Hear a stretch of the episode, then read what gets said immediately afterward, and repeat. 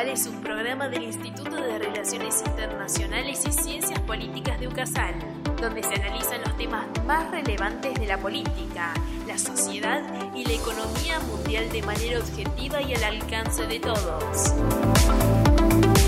¿Te quedas a escucharnos?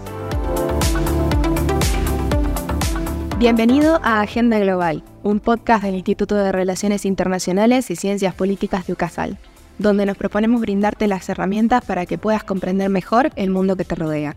Para esta tarea contás con el apoyo de un brillante equipo.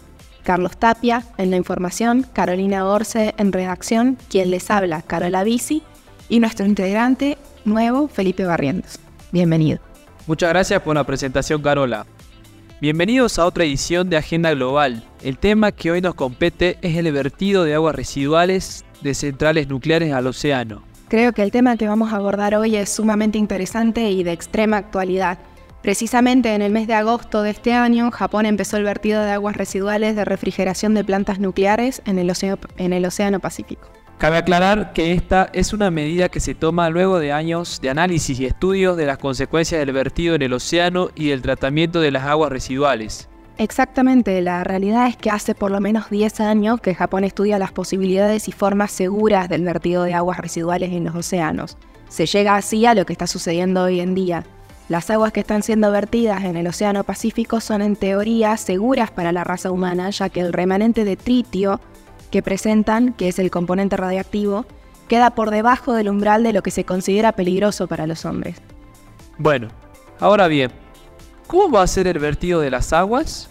Ya que considerando que son aguas de refrigeración de centrales nucleares que han abastecido de energía a ciudades durante muchos años, no deben ser pocas cantidades, ¿verdad?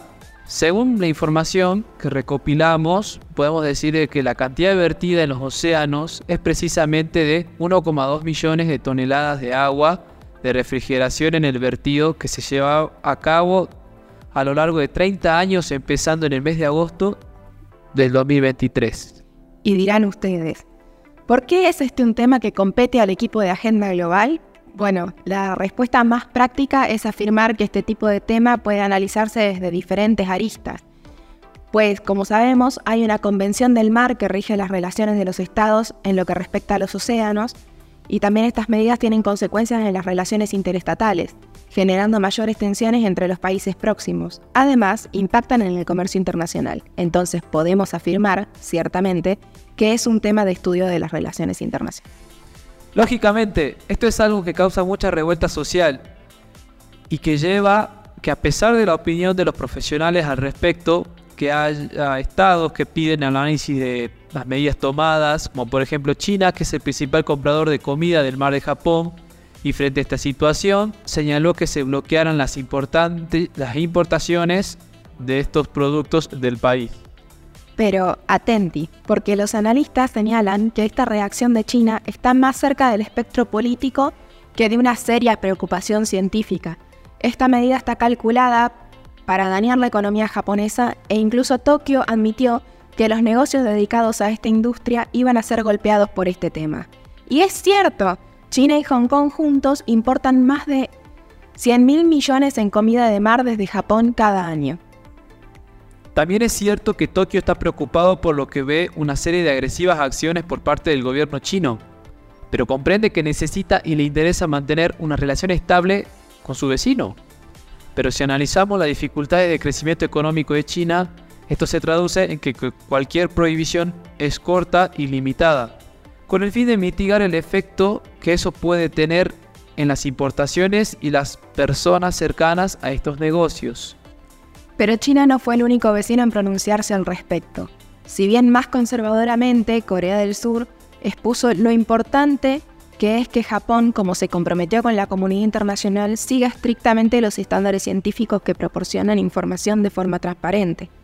Corea del Sur también tiene una prohibición de larga data sobre algunos productos del mar japoneses. Bueno, yo creo que, que es importante tener en cuenta en lo que respecta a este tema, como para ir cerrando el programa de hoy, que mm, la realidad es que mm, esto es algo que se ha analizado durante mucho tiempo, es más, desde que se crearon las centrales nucleares, porque ya en un comienzo se conocía que en algún momento iba a tener residuos, Eh, y hay que considerar que los estudios están hechos por científicos y organizaciones internacionales especializadas en el tema, ergo el vertido de las aguas es seguro. Aún así, hay organizaciones ambientales que sugirieron la retención de las aguas hasta que se encontrara un medio más seguro que el actual para hacer el vertido.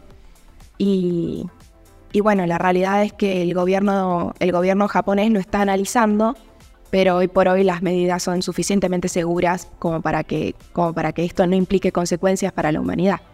Creo que, bueno, trabajar sobre este tema para nosotros fue un desafío muy interesante porque, bueno, la realidad es que no, no es un tema, eh, los asuntos nucleares que competan mucho a los relacionistas internacionales, pero vemos que nuestra, nuestra carrera se inmiscuye en todos los asuntos de, la realidad eh, internacional y de la vida diaria. Y yo creo que es algo a lo que deberíamos prestarle mucha más atención, el tema de la nuclearidad. Creo que, no sé qué opinas vos, Felipe, al respecto. Tal cual como vos decís, Carola, a mí en particular lo que más me llamó la atención es cuando buscaba información fue este, acerca de las contaminaciones que se están dando en el, océano chino por parte de Japón.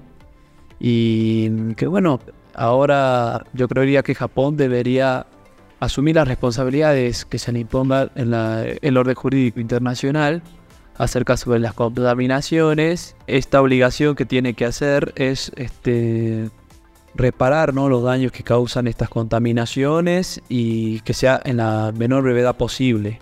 Y así llegamos al final de nuestro programa en el día de hoy buscando como siempre traerte temas de interés sobre la realidad internacional.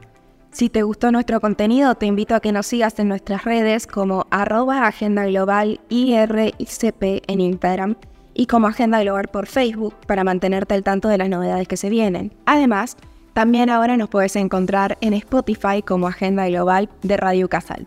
Te agradecemos por tu compañía y esperamos contar con vos en el siguiente encuentro.